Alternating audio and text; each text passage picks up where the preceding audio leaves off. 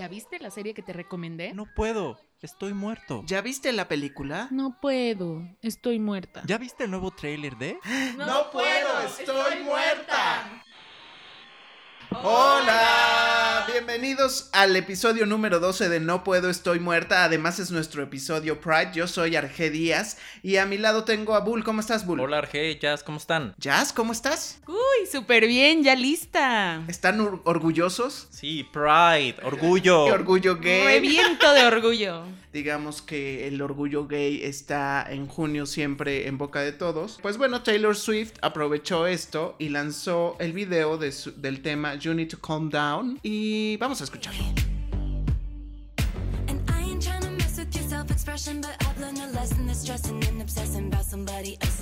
A.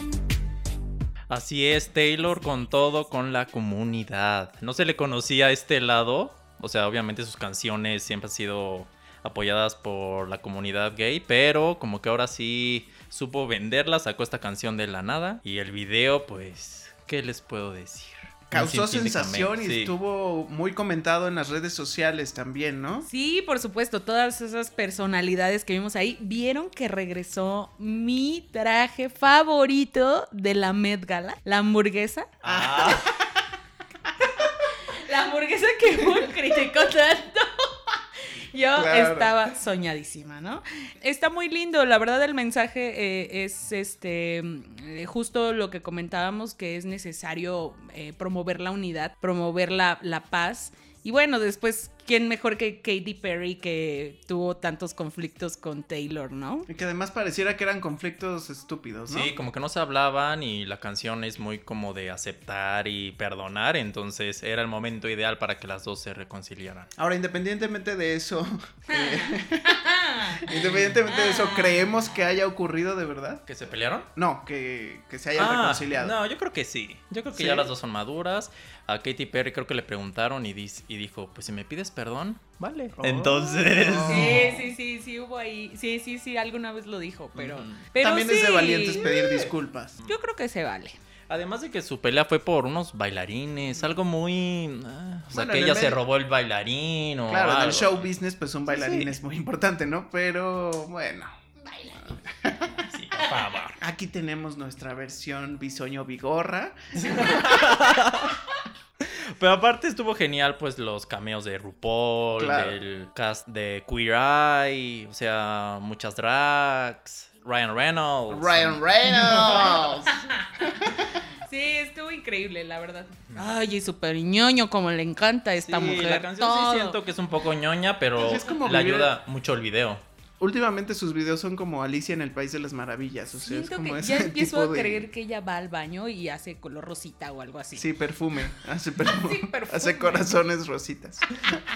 Sí, o sea, no me molesta, pero sí es como, bueno. Y siguiendo con nuestro tema Pride, tenemos aquí una controversia porque nos tocó nuestro reto colectivo la semana pasada, el cual dedicamos a una película que se titula I Am Michael. La cual queremos aclarar, elegimos Random.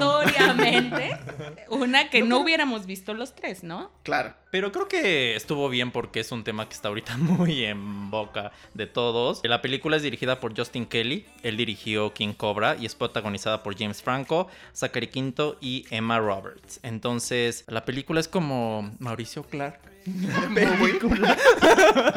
De Moody.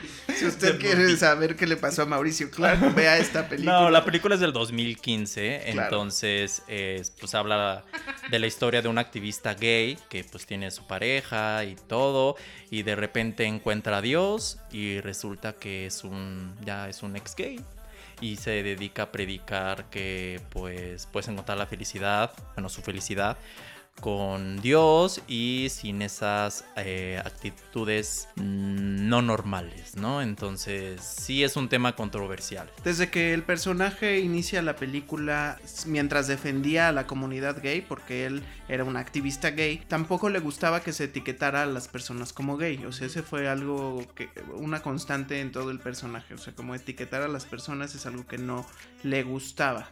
Él también decía que le, que le interesaba mucho ayudar a las personas.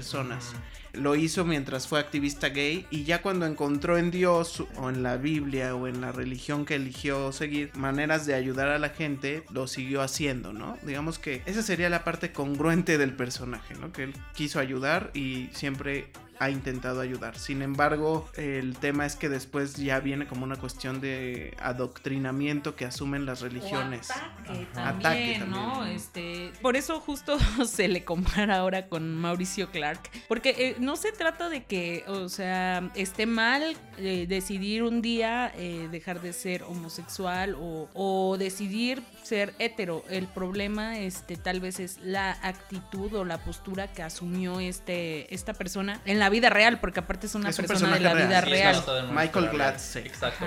Y, y bueno, yo es- estuve leyendo un poco de, de este señor y, y tal cual lo, lo tachan como de homófobo. O sea, ¿cómo pasas de un lado a- a- al extremo totalmente opuesto? Es sorprendente que, que haya personas que puedan ser capaces de llegar hasta ahí. Sí, porque se convirtió, para los que no lo han visto, se convirtió en un pastor cristiano. Entonces, obviamente, él ahora predica algo opuesto a lo que alguna vez fue. Sí, ya que no es lo que define al mundo gay, además. No, y además son. Sí, hay varios casos de que conocemos. También por ahí dicen que Eduardo Verástegui Ah, también. también ya. Y miren, el También tema. hizo la transición. El tema, el tema no es tanto, ok, está bien, tú puedes decidir vivir tu vida y ser feliz como tú lo desees, pero el, el tema es ya cuando el discurso que estás dando, por ejemplo, en el tema de Mauricio Clark en esta película, si es de, es que yo cuando era gay, yo era una persona pervertida, estaba en un mundo de cocaína, de orgías, y relacionarlo a eso no es lo correcto. Porque eso también está en el mundo heterosexual. Está Sí, en no, cualquier. No es mundo. exclusivo No es mundo gay, sí. exclusivo. Entonces, ese es el discurso que está mal. O sea, hay que respetar lo que cada uno vive y si tú estás siendo feliz de esa manera, está bien. Pero ya cuando ya lo pones como algo negativo, lo que tú viviste por esa anterior situación, es incorrecto porque estás dando un mensaje que no es el ideal y que estás, digamos, un poco satanizando o poniendo Sí. mal esa Cuando- preferencia. Hay un momento de esta película en el que el personaje de Zachary Quinto le dice, le escribe, ¿no? Porque para esto él, este, este activista, pues también hacía como de blogger, ¿no?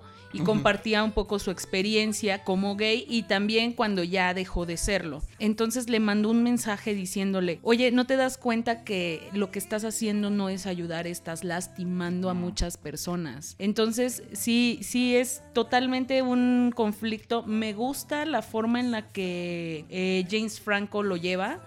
Me pareció este buena su actuación. Yo creo que tal vez no es fácil, ¿no? Este darle vida a un personaje así, pero eh, tampoco tampoco lo retrata como un villano, ¿no? Este es como te presenta los hechos tal cual. Entonces Y en ningún momento se, bueno, al menos yo no lo percibí así, no se percibe en el momento en que él decide renunciar a ser gay, la película no renuncia a los gays. O sea, no es como que en ese momento Desaparece. desaparecen las escenas este, homosexuales o, o, se- o que se sienta en la película que, mm, que hay un ataque a los gays, cuando el personaje s- de alguna manera sí lo empieza a hacer. Sí, la película funciona a medias. Creo que realmente lo que más trasciende pues es el tema, que da mucho para que eh, platicar, pero la actuación de James Franco es muy buena y en cuanto a dirección y guion sí no sí hay cosas que desear y más que nada porque no hay no te adentras mucho.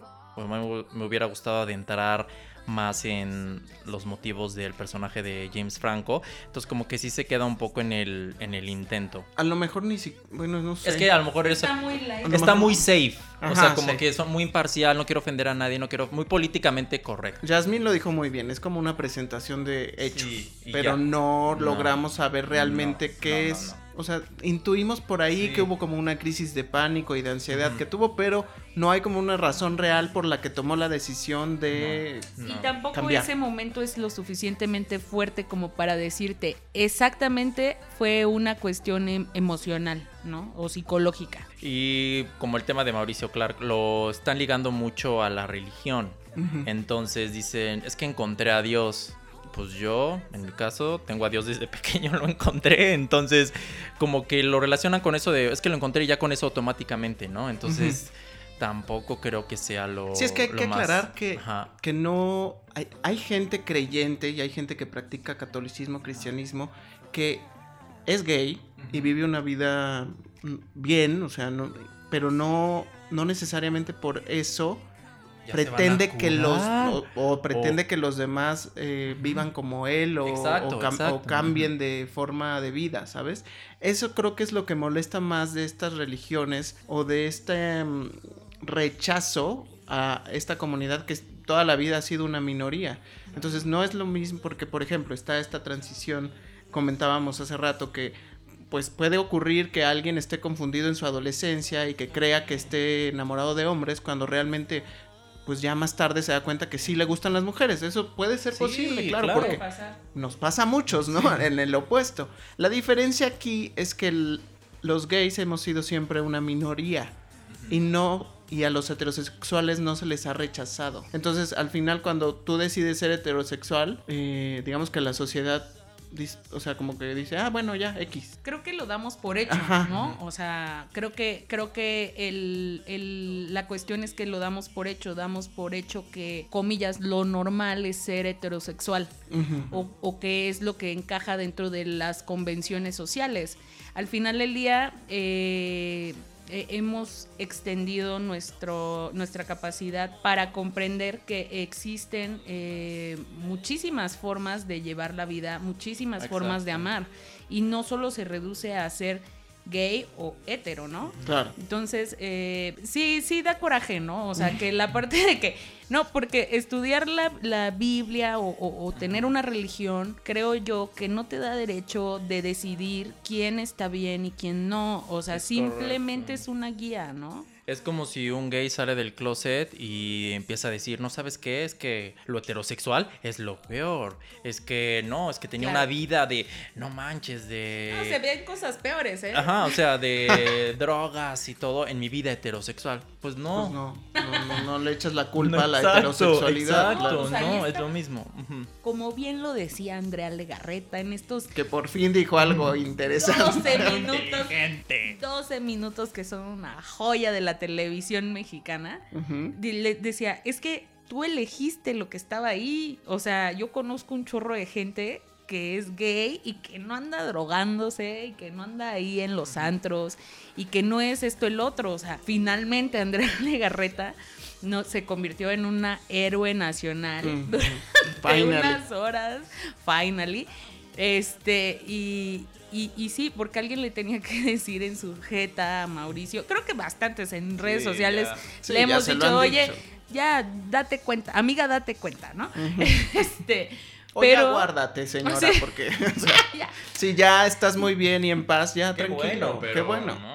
Que ya va a ser una marcha de no gay y hay cosas que dices. "Ah".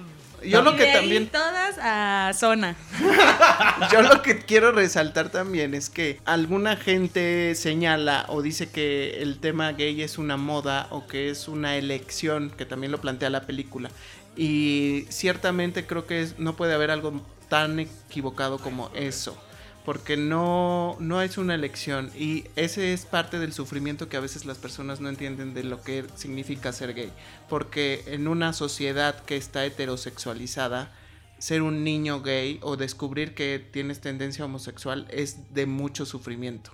Porque justo pareciera que estás mal o hay mucho rechazo, incluso interno. O el machismo, Exacto. Entonces hay que aclarar que no, no es una elección porque yo creo que todos queremos bienestar en nuestras vidas y si fuera una elección yo creo que cualquier niño o cualquier adolescente, adulto, lo que sea, elegiría Ser vivir bien heterosexual. ser heterosexual quizás. O sea, si yo hubiera podido haber elegido, hubiera sido elegido ser heterosexual, pero es que no es algo que se elige. no, es algo que se vive. Y yo creo que hoy estás muy orgulloso de es ser gay. correcto. Pero, pero si fuera por la vida más fácil o por lo que sea, pues eliges mejor lo fácil o lo que se supone que, que- que te viene bien, ¿no? Entonces yo creo que eso también es rescatable del planteamiento inicial de la película, como esta parte de la elección, pero hasta que todo se transforma. También interesante que James Franco ha salido en muchas películas de temática, ha salido en Milk, en King Cobra, del mismo director, también ha hecho documentales, entonces como que le intriga mucho. Es, es un tema muy interesante. El, el del tema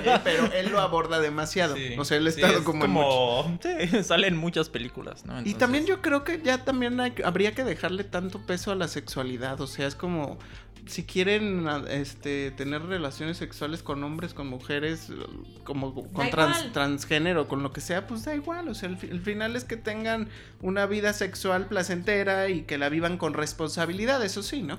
Entonces, este, quitarle como tanto peso a con quién te Sí. acuestas, con quién acabas en la cama en la noche. o sea, es irrelevante. Ups.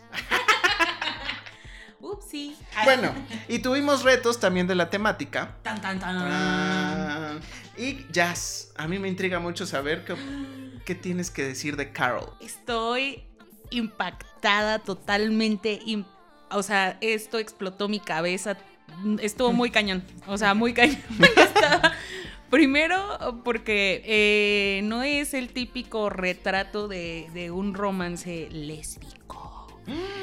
Sino The es, tortilla es time. basta- Scissors. Sí, este eh, está muy, muy, muy, muy complejo porque eh, es una historia que se desarrolla en los años 50 y eh, que trama- eh, trata del conflicto que enfrenta una mujer adinerada, digamos una señora copetona de Polanco, ¿no? Vamos a traducirlo en señora copetona de Polanco, que llega un día al, al- al Palacio de los Palacios este, y se encuentra a una chava Palacios. Muy peculiar, muy peculiar. eh, eh, pues no, no parece como una chica regular, parece. Tiene como que alguna toque de rareza y, y de peculiaridad. Extravagancia. Ajá, así como un algo, ¿no? Y esta señora, pues desde la primera vez que la ve, como toda una cougar que es, va y le deja ahí este, los, los guantes. Mientras le compra un tren a su hija, a su hija de chiquita, ¿no? Una niña chiquita. Ok. Este, pero desde que la vio dijo, sí, cómo no, ¿no? Entonces, este, se llegan a encontrar y todo, la busca, empieza como a cortejarla. La chava como que se da color, pero pues este, obviamente está súper interesada también, ¿no? Y obviamente es un conflicto que ella tiene también eh, de pronto porque eh, no están acostumbrados a hablar de eh, ese tipo de orientación sexual, ¿no? En esa época, imagínense. Entonces imagínense este conflicto de clases sociales, este conflicto de eh, una sociedad que no está dispuesta a reconocer que existe, pues pueden existir parejas del mismo sexo y pues esta señora se está divorciando, ¿no? Y le hacen la vida de cuadritos por inmoral, por Oilas. inmoral. Bueno, también es el contexto Sí. de esa Claro, época, claro, ¿no? en esa época, ¿no? Entonces es eh, muy fuerte, me parece que Kate Blanchett hace muy bien su trabajo. Es, Es muy buena espectacular. La nominaron al Oscar, pero no, No, lo no ganó. ganó. Sin embargo, ganó otros premios. Tengo entendido que la película sí ganó varios premios, pero en el Oscar no. No, no. no ganó. La nominaron a varias, pero. Sí, fue nominada a seis Oscar, pero ni uno, ni uno se llevó. Estuvo súper mal eso, ¿no? Pero la película vale muchísimo la pena. eh, no es apto para cardíacos. este, porque sobre todo en la última parte es como ya, ya cuando por fin se entregan al amor, es de que te quedas helado. Mm. Helado. Wow. Sí, la película es dirigida por Todd Haynes y las actuaciones de Kate Blanchett y Rooney Mara son sublimes. La película te mantiene muy intrigado del inicio a fin. No, a mí es de mis películas favoritas de temática. La película siempre te mantiene como así de todo lo que está sucediendo y cómo esa, cómo la corteja, cómo ella siente un interés auténtico. Hay elegancia. Hay elegancia, ese, ese tipo de elegancia que a veces ya no se ve. Entonces, Sí, también son los años 50. Sí, entonces eso es, así. es muy atractivo. Bueno, Bull, ¿tú viste East, East Siders? Resulta que ya la había visto, pero no lo recordaba. Ya, ahora ya sé por qué. Platicarnos, Nada para más había visto el primer episodio. Ah, por cierto, le- Carol lo pueden ver en la plataforma de la N roja, roja como Igual East I Am Michael. Siders, ¿no? Y, East I Am Siders. Michael también. Bueno, sí, resulta ahí La plataforma de la N roja me dijo que ya la había visto el primer episodio. Y sí, la serie salió en el 2012. Es una web series. Y ya está todas las tres temporadas en Netflix. Está creada por Kit Williamson. Kit Williamson, perdón. Y él también eh, la protagoniza. Pues es una historia como que de infidelidad. Pero los episodios duran 15 minutos. No sé si ese sea el problema. Pero nunca me sentí identificado con los personajes. No está bien escrita. Solo se la pasan tomando alcohol. Repetidamente, constantemente. Entonces se puede volver un poco tedioso y repetitivo. Es como el darte- estereotipo del mundo Sí, gay, ¿no? Pero y aparte no te da tampoco ningún una vista dentro de lo ah, de la mentalidad de esos personajes, no entiendes sus acciones. No creo que sea una serie que realmente puedas repetir o la quieras ver constantemente. Tiene un buen póster, porque muchos pues caemos. sí. sí. De hecho, también me recuerda un poco a esta serie eh, mexicana que se llama Con Lugar, que salió Ah, en. YouTube. Que también digo, no es lo más. Muchos la han visto y muchos lo siguen. Sí, pero por lo menos ahí como que no se toma tan en serio. Y aquí eh, como que sí le quieren hacer, hoy son muy profundo, pero no lo eres. Entonces. O al menos no había razón No, para mm, hacerlo. No, claro. no puedo recomendarla. No, no, no, yo tampoco. De hecho, yo te la recomendé nada más para que me dieras tu opinión porque... Esa fue, tu- esa fue su venganza. Ya tal veo. vez. Yo que siempre le recomiendo cosas bien. Ay, porque no ves cosas mal, según tú. Bueno, sí, eh, tampoco la pasas tan No, mal, pero... pero- puedes evitarla. Sí. Sí. Yo vuelvo a insistir, en vez de esa, veríamos Please Like Me. Otra vez la, la vuelvo a recomendar, que este... que esa es una serie que aborda el tema gay y heterosexual, la amistad entre una pareja gay y y un bueno no una pareja gay sino entre un gay y un homosexual lo aborda muy bien y yo me tocó ver conociendo a Ray que en inglés es Three Generations es una película del 2015 Ok. Está protagonizada por Elle Fanning, que la recordamos porque es la princesa, la bella durmiente de Maléfica. Naomi Watts, Susan Sarandon, Tate Donovan. Son como los principales. Y bueno, ¿de qué va esta película? El personaje de Elle Fanning es una chica, bueno, que nació biológicamente siendo mujer, pero se siente hombre. Esto quiere decir que es una persona transgénero, ¿no? Y bueno, ella está luchando, o más bien tiene una complicidad ya desde que inicia la película, tiene ya abordado el tema con su madre y con su abuela, que además su abuela es lesbiana. Entonces, este, el tema, digamos que la diversidad en esa familia se ha abordado desde siempre. Sin embargo, pues obviamente ella tiene 16 años y eso hace que no pueda tomar decisiones sobre su su transición. Por eso es que necesita de sus padres. El tema aquí y cuando se complica toda la trama es que pues hay un tema ahí con el padre, ¿no? De, de esta chica y ella pues lo tiene que descubrir de una muy mala manera. La pasa mal, ¿no? La pasa mal, bastante mal. Yo destacaría ahí eh, la actuación de Naomi Watts. Me parece pulcra, ¿no? La amo. Sí, es como, yo creo que también en este tema de la diversidad y del mundo gay, a veces se le exige demasiado a los papás. Y también habría que comprender que para ellos no es sencillo, tomando en cuenta que tienen un mapa de cómo es la vida y de cómo, o sea, viven en la misma sociedad heterosexualizada y entonces ellos aman mucho a sus hijos y creo que el caso bien ejemplificado es el de Naomi Watts, el del personaje que es Maggie en esta película, porque se nota que ella ama a su hijo, pero, pero claro que tiene este, mm, dudas de si está haciendo lo correcto, ¿no? De, de si apoyarla es lo, es Que lo cuando que... ya te hablan de mastectomía Claro. y cosas así que implican procesos médicos que ya no son reversibles, sí yo creo que debe ser un momento de dificultad bastante, bastante grueso, ¿no? Y eso es lo que puedes ver con este personaje. No les voy a decir mucho más porque entonces ya les contaría el final, ¿verdad?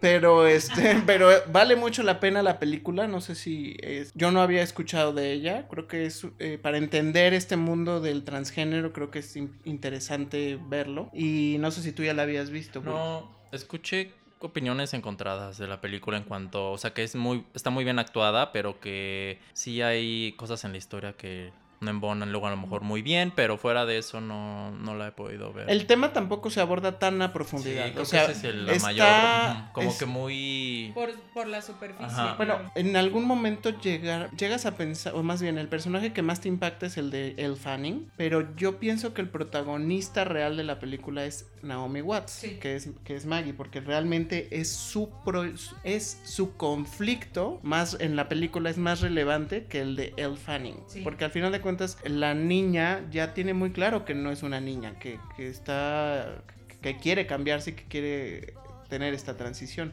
El problema real de la película es cómo siendo madre y apoyando a tu hija, de todas formas tienes dudas de si Es la mejor de si es la decisión. mejor decisión. Entonces yo creo que ahí está el tema y quizás por eso a lo mejor la gente pensó que no estaba bien abordado el tema, porque realmente el tema transgénero tampoco es que lo expliquen muy bien, pero lo que sí puedes este eh, ver en la película es estas dudas de los padres. Desde el punto de vista de ellos.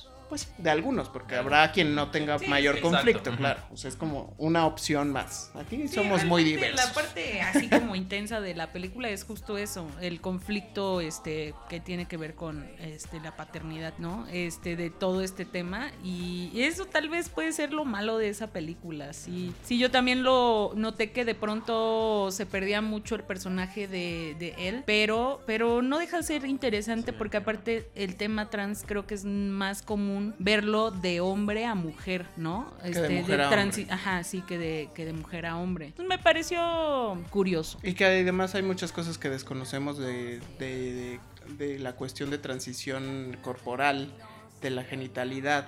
Este, todo eso creo que quienes no estamos adentrados en eso lo desconocemos y creo que son las, las mayores dudas que surgen cuando se abordan estos tipo de, este tipo de temas. Ok, pues bueno, como es nuestro programa de Orgullo Gay, también tenemos aquí y les vamos a recomendar algunos, o vamos a recordar más bien algunos personajes Sí, que han marcado nuestra vida, personajes gays, obviamente, que han marcado nuestra vida en las series que hemos visto a lo largo de nuestra vida. Y entonces vuelvo a empezar como con 800. vuelvo a empezar con algunos de ellos. Pues miren. 800. 800.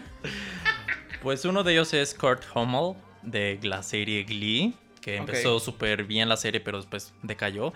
Pero creo que fue uno de los personajes que trascendió mucho en la cultura popular. Todos fuimos Kurt alguna vez, entonces mezclado con los musicales, le era um, algo realmente muy emotivo. Vas viendo todo su conflicto en cuanto a salir del closet, decirle a su papá, empezar una relación con Blaine, que es Darren. Ujú.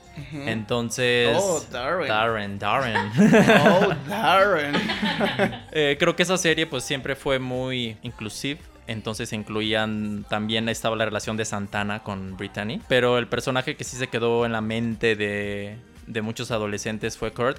Creo que también fue cuando se abrió un poco más en cadena televisiva, en este caso Fox, que ya era algo más abierto a discutir, ¿no? Entonces sí había episodios emotivos que sí se te salía la lagrimita por, por lo que él vivía, ¿no? Entonces creo que es un personaje muy memorable. Ok, Jazz, ¿tú tienes algún personaje que puedas compartirnos? Sí, para que vean que no odio todo lo mexicano. Eh, las Aparicio, en, en las Aparicio, en la familia de las Aparicio, eh, Julia pues descubre en algún punto que le gustan las mujeres. Le gustan los hombres, pero también los- las mujeres. Que también hay que darle cabida a los bisexuales. Claro, Es real. Claro, claro, sí existen, aunque muchas personas no Lo crean. existen y eh, bueno, me encanta el personaje, es este tiene muchísima chispa, porque aparte está en una familia pues bastante abierta, ¿no? De mujeres y este y pues se involucra al- finalmente con su amiga de toda la vida que se llama Mariana, que es Heréndira e Ibarra y este y pues ella hace a Mariana, su amiga que siempre ha sido este lesbiana y que pues finalmente se queda como su pareja. Bueno, yo les quiero hablar de un personaje que vimos recientemente, bueno, no hace mucho, en una serie que se llama Sex Education, que ya hablamos en alguna ocasión aquí. Y el personaje es Eric Effiong, que lo, eh, lo interpreta Noti Gatwa.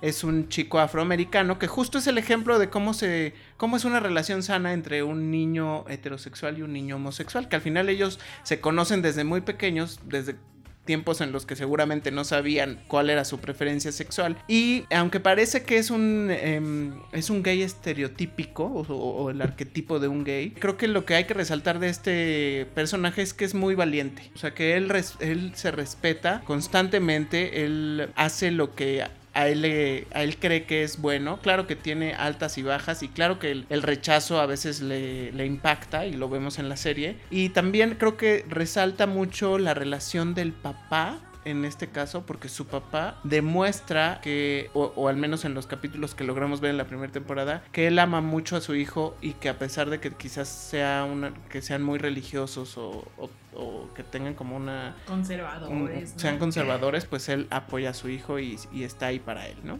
¿Qué otro bull? Pues miren, vienen a la mente también Mitchell y Cameron de la serie de Modern Oh, Family, que son como clásico ya. Los eh, amo Sí, o sea, muestra toda su vida cotidiana y cómo las cómo sus problemas pues son los típicos de cualquier pareja, ¿no? Entonces, y cómo se involucran con su familia extendida, entonces creo que esos son personajes muy entrañables a, a la vez que los vas viendo en la serie, ¿no? Entonces, yo los amo. Sobre todo me encantan en estas últimas temporadas cuando ya crece su hija y este y, y bueno se vuelve la locura para ellos, ¿no? Eh, pero una locura padre, padre, padre de este de criar a una, una niña en, en pareja. Sí, no.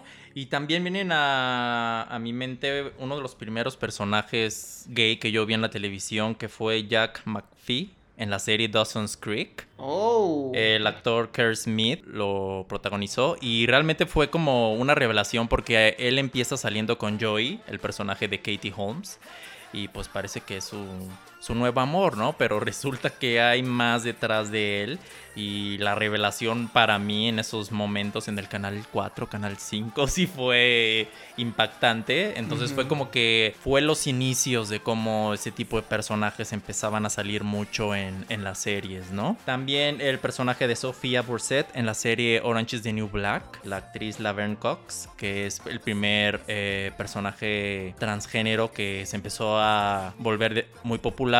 La nominaron ya a Emmys y todo, la primer transgénero en lograrlo. Entonces creo que fue un personaje que dio inicio también a muchas cosas.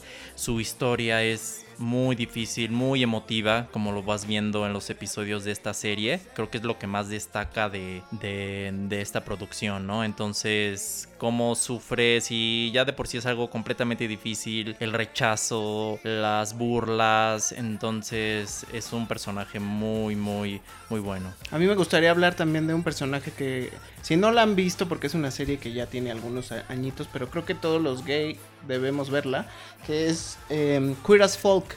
Y ahí hay un personaje que pareciera que es, eh, bueno, no se le considera el protagonista, pero la verdad realmente es el protagonista o el que más impacta, que es el personaje de Brian Kinney. Kinney, de Brian Kinney, que está, está interpretado por Gail Harold el actor. Entonces, este personaje pues es el típico chico que eh, solo está interesado en, en la parte pasional con los hombres o lo que logras descubrir en la serie es que tiene como muy, muy tapada la parte emocional, le, le cuesta mucho contactar con sus emociones y dejarse llevar por ellas y entonces por eso te das cuenta que prefiere solo tener sexo con la gente, aunque realmente creo que es el hilo conductor de toda la historia de Queer as Folk.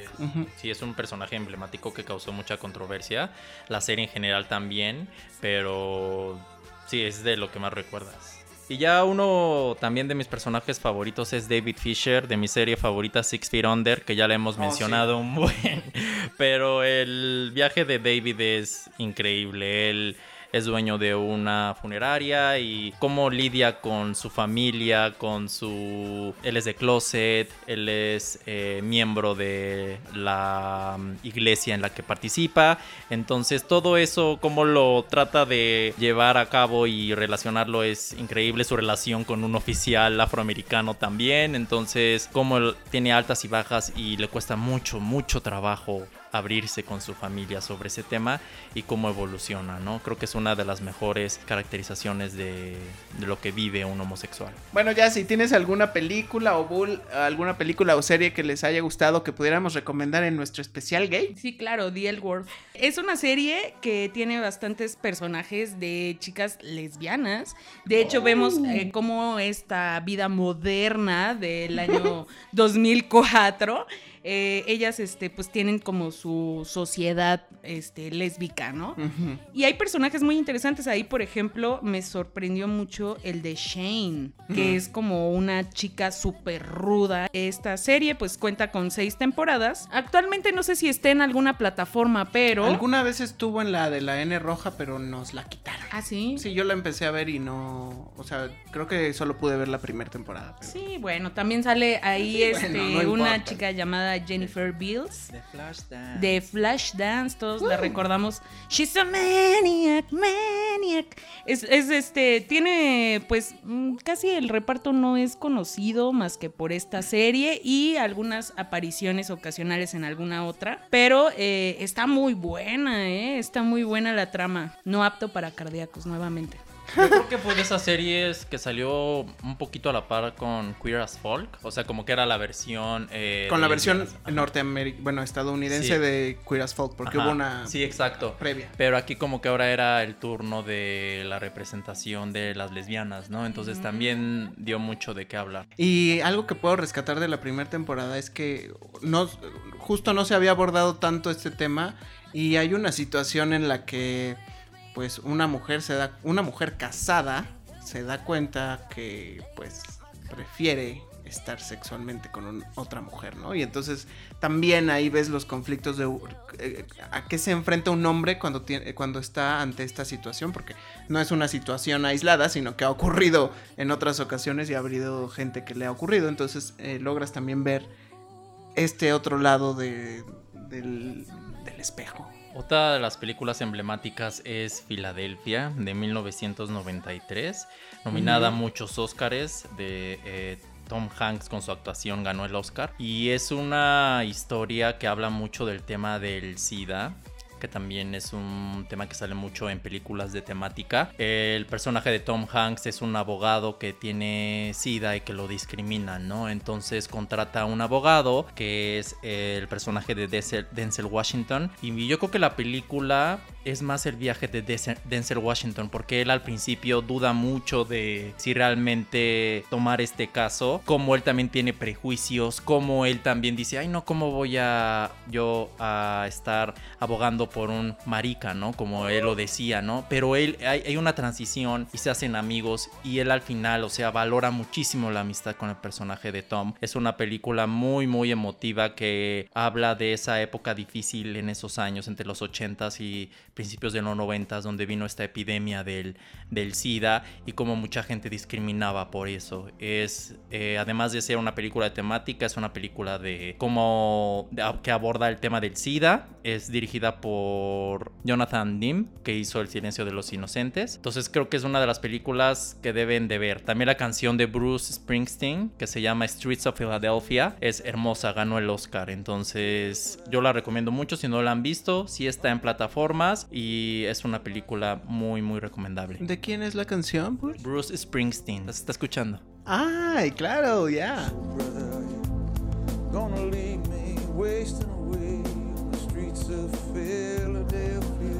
Y hablando de opciones mexicanas que pudieran consumir, eh, que hablen de la temática gay, hay una película interesante, más no maravillosa, que se llama Cuatro Lunas. Es dirigida y escrita por Sergio Tobar Velarde y está en algunas plataformas digitales también. Ahí lo que te cuentan son cuatro historias que abordan la temática en diferentes etapas, o sea, los personajes de estas cuatro historias eh, tienen diferentes edades y diferentes circunstancias.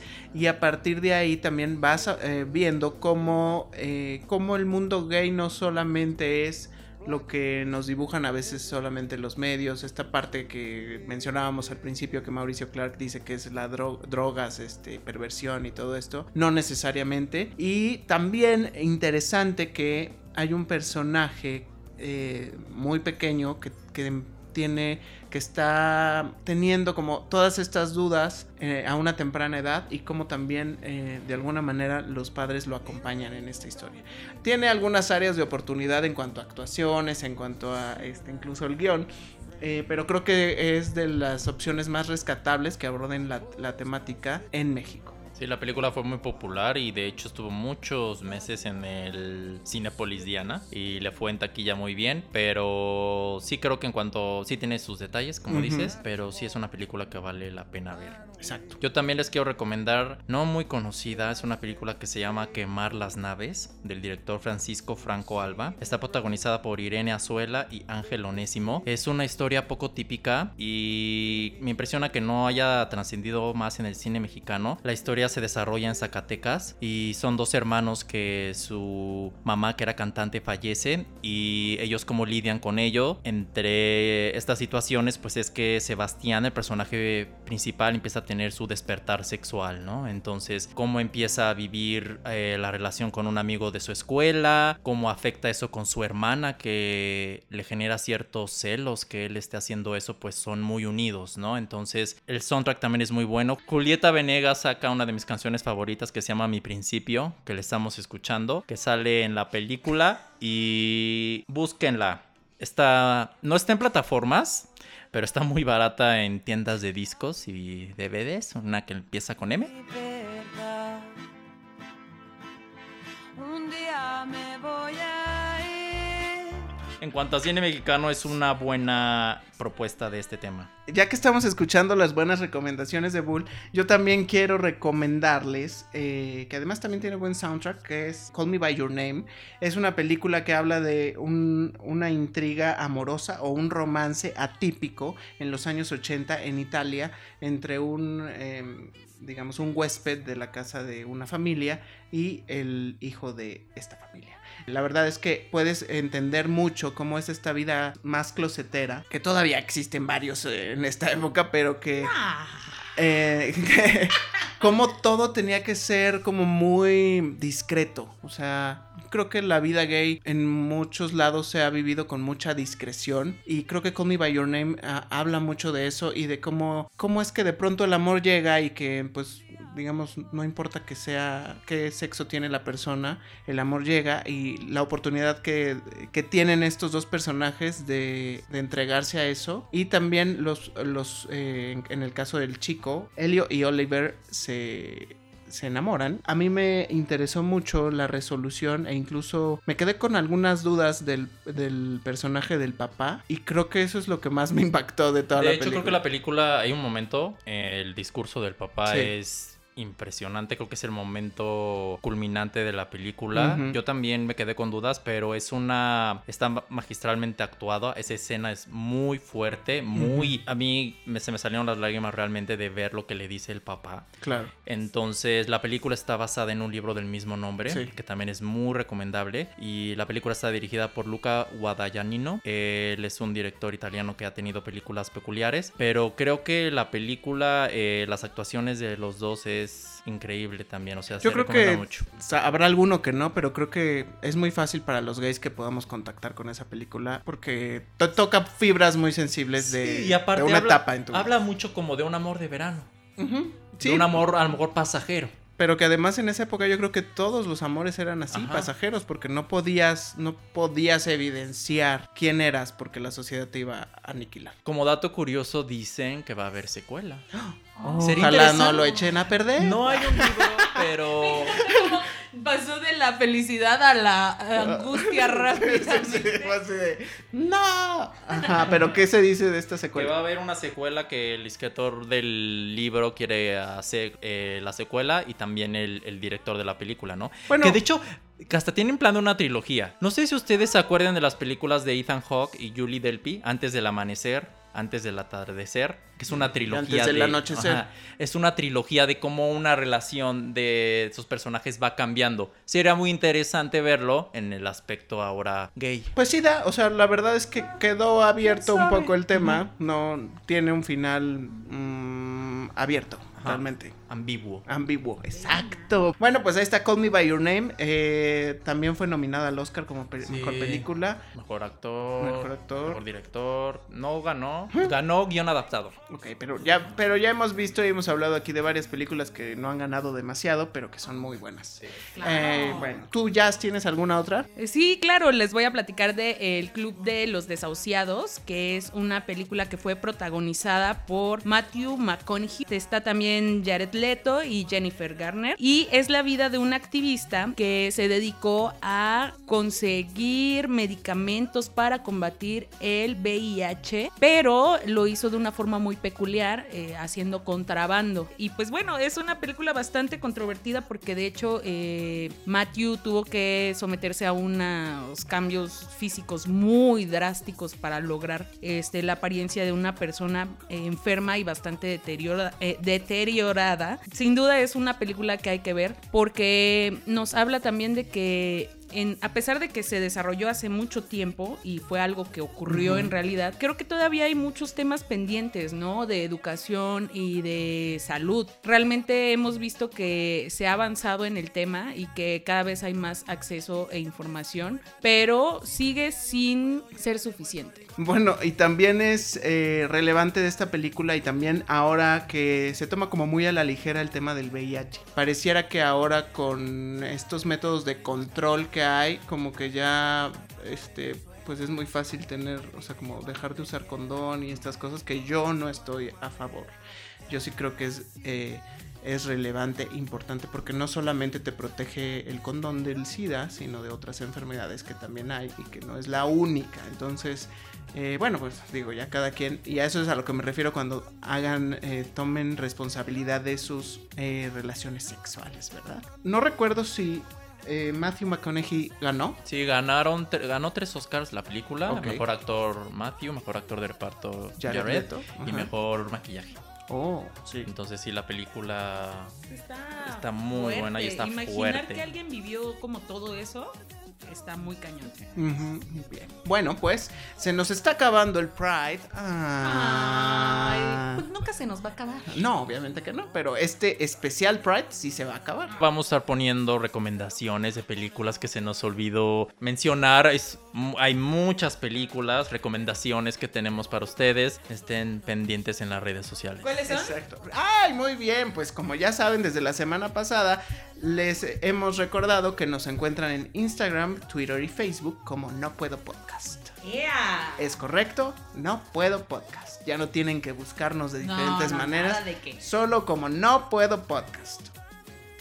Bueno, vamos a tener retos la próxima semana como ya acostumbramos. Esta vez no serán es necesariamente de tema Pride y voy a empezar yo porque he tenido ganas ya de que veas películas de terror y me la aplicaste con It, pero no quiero que me la apliques en esta ocasión.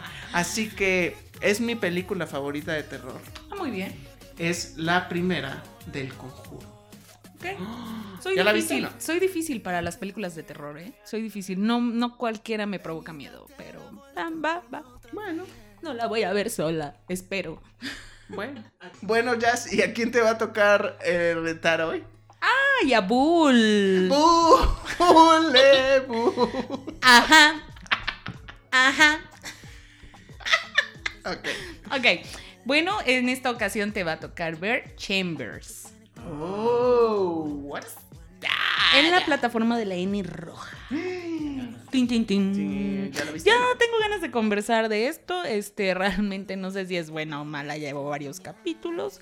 Pero no sé, no sé. Necesito de tu guía y del de tu comentario agrio y amargo de Bull. Del crítico Bull. Ok. El experto. Ah, ok. Sí, yo creo que es el género en el que tú, claramente. Bueno, mi querido experto Bull, ¿y a ti a quién te va a tocar? Bueno, ya, Me obviamente tú, yo, sí. Obviamente. ¿Y qué voy a ver? Vas a ver Big Little Lies. La serie de HBO, vamos a hablar de ella la próxima semana y quiero sí. que la veas con Bien. un elenco meh, Nicole Kidman, Reese Witherspoon, Meryl Streep. Ella, ella se integra hasta la segunda Sí, temporada. Meryl ¿no? Streep en la segunda. Sí, espérame tantito. No, pues échatela toda, son ocho episodios. No. Ay, sí, pero de una hora, ¿no? Esa sí es Sí, larga. sí, sí. más o menos. sí. Bueno, y como reto global, reto colectivo, pues vamos a ver todos Toy Story 4. Y bueno, ya les comentaremos qué va a Llevaré pasar. mis pañuelos. Sí, lleven. Les No informo que ya están agotadas las, eh, los afiches en, lo, en algunos cines. Ya no encuentran ningún. Ya no pueden comprar muchas cosas, pero bueno, veremos Toy Story Ve los 4. marcianitos, me avisa en dónde. Ok, bien, y les informamos que vamos a estar también en la Marcha del Orgullo Gay el 29 de junio, que es el sábado que viene, en la Ciudad de México. Ahí vamos a estar con nuestra playera de No puedo, estoy muerta. Encuéntrenos, así como a Wally, encuéntrenos. a ver por dónde estamos. Y pues ahí los estaremos viendo y nos estará dando mucho gusto conocerlos y que además nos conozcan porque sabemos que hay muchos que aún no nos conocen. Entonces, este, pues muchas gracias. Este fue el episodio número 12 de No Puedo Estoy Muerta, nuestro primer especial Pride. Y nos escuchamos en la próxima. Bye. como tú a mí tiraré la casa por la ventana sé que también te mueres de ganas Me gusta estar muerta. Me gusta estar ya.